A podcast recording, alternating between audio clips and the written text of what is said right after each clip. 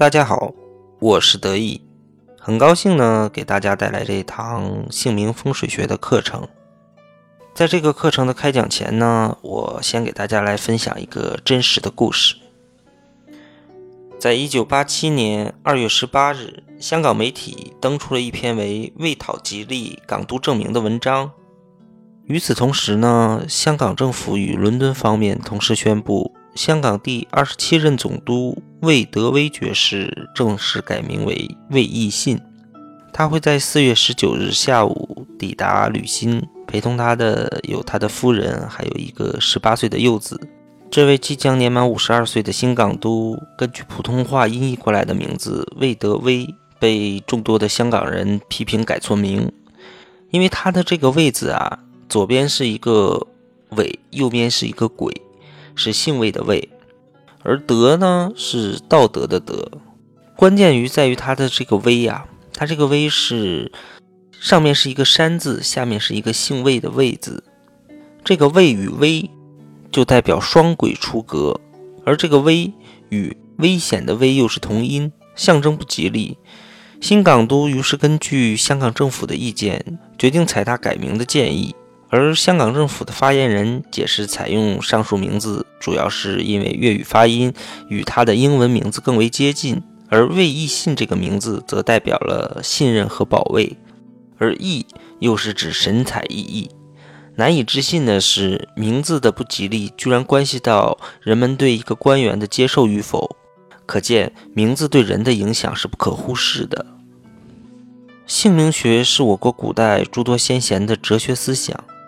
我们每个人都有属于自己的名字和姓氏，它既是每个人属于自己的一个符号，同时它又是我们每个人向外界传播的重要载体。我们常说“未见其人，先闻其名”。比如上次我们公司招聘一个销售人员，同样有两份简历，一个人的名字叫王坤鹏，而另一个人的名字叫范统。虽然王坤鹏的综合素质要比范统差一些。但我们还是毫不犹豫地录取了王坤鹏，总不能他去跑业务的时候，递给对方一张名片说：“你好，我是某某公司的饭桶吧？”取名方面自然是因人而异，一个好名可以为你塑造一个雄才大略、气宇轩昂的政治家形象，或可帮你塑造成一位足智多谋、精明能干的商业巨子形象。因此，从古至今，人们对自己的姓与名十分的珍重。我国的姓与名经历了一个漫长的演变过程，才发展到了今天我们所习惯用的姓名。在我国古代呢，并不是一开始就是有姓名的，而是先有姓与氏，后有名字、别号等。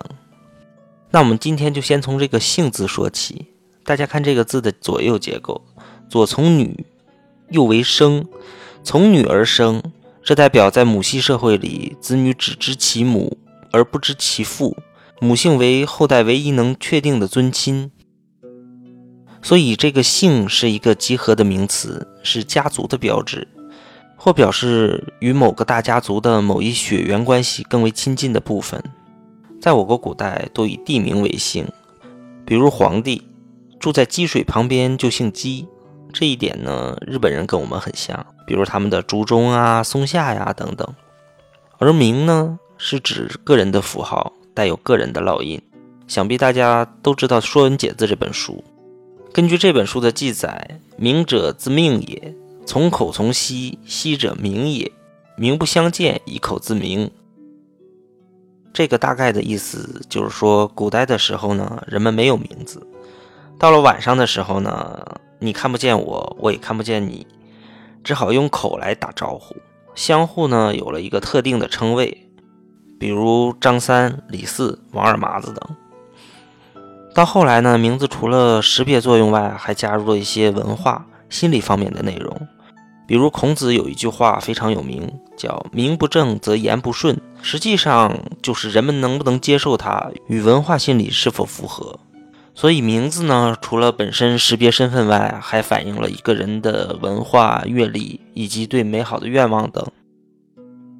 比如说，想像大鹏鸟一样展翅高飞的岳飞岳鹏举，则润东方的毛爷爷等。古人一生会有很多个名字，比如字号、小名、别名、艺名等。这个字与号还是不一样的。字的产生呢，是出于避讳，为了表示恭敬，不敢直呼其名，这样呢就产生了字。因此，这个字实际上是表示尊敬的人名。比如说，我们去看三国，刘备与曹操互相称呼都是玄德呀、孟德呀，怎么样怎么样。没有直呼其名的。如果说你曹操怎么样，你刘备怎么样，那么这就是要打架骂街了。而号呢，一般分很多种，比如说有别号、绰号、谥号等。号是自取的，也有一些是别人赠予的，就像陶渊明的五柳先生、白居易的乐天，它代表了当时人的品味与文化层次等，就相当于今天的艺名。所以，对于自己的名字不满意的朋友呢，可以去给自己取一个符合自己文化品味与生活状态的艺名。姓名能影响到姓名能影响到人的运势，是根据物与因的威力。中国象形字源于自然界的物，其本身就具有生命的灵气。当文字成为人的姓名、公司的名称时，常常寄托了人的祈求和希望。世人经常有经过努力而终不成功，或在幸福中忽遭凶变，此等人呢，姓名是必有缺陷的。若有人疑问，那么有人问说，姓名若能影响人的命运，但是有好多同名的人，但命运却不相同。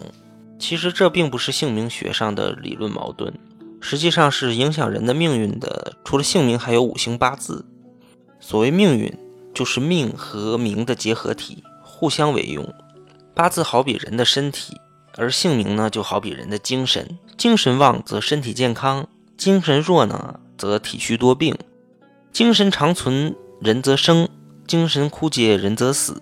这就是姓名和命运的关系。而在当代的姓名风水领域中，也是众说纷纭，各家各派的，有什么高级的、初级的，什么通俗的、美声的等等吧。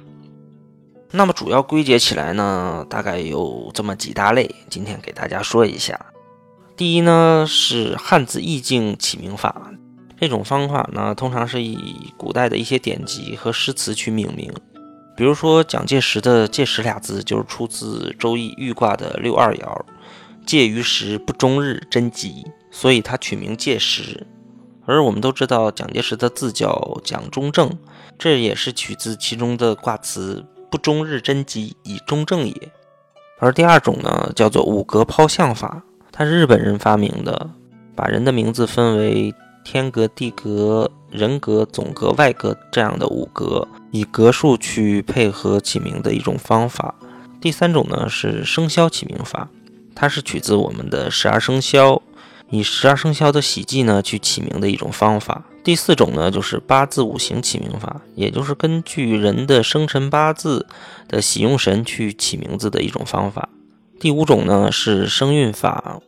是根据宫商角徵羽五音来配合声调切韵的一种起名方法，而第六种就比较厉害了，就是随意派，无所谓怎么样起都行，看心情。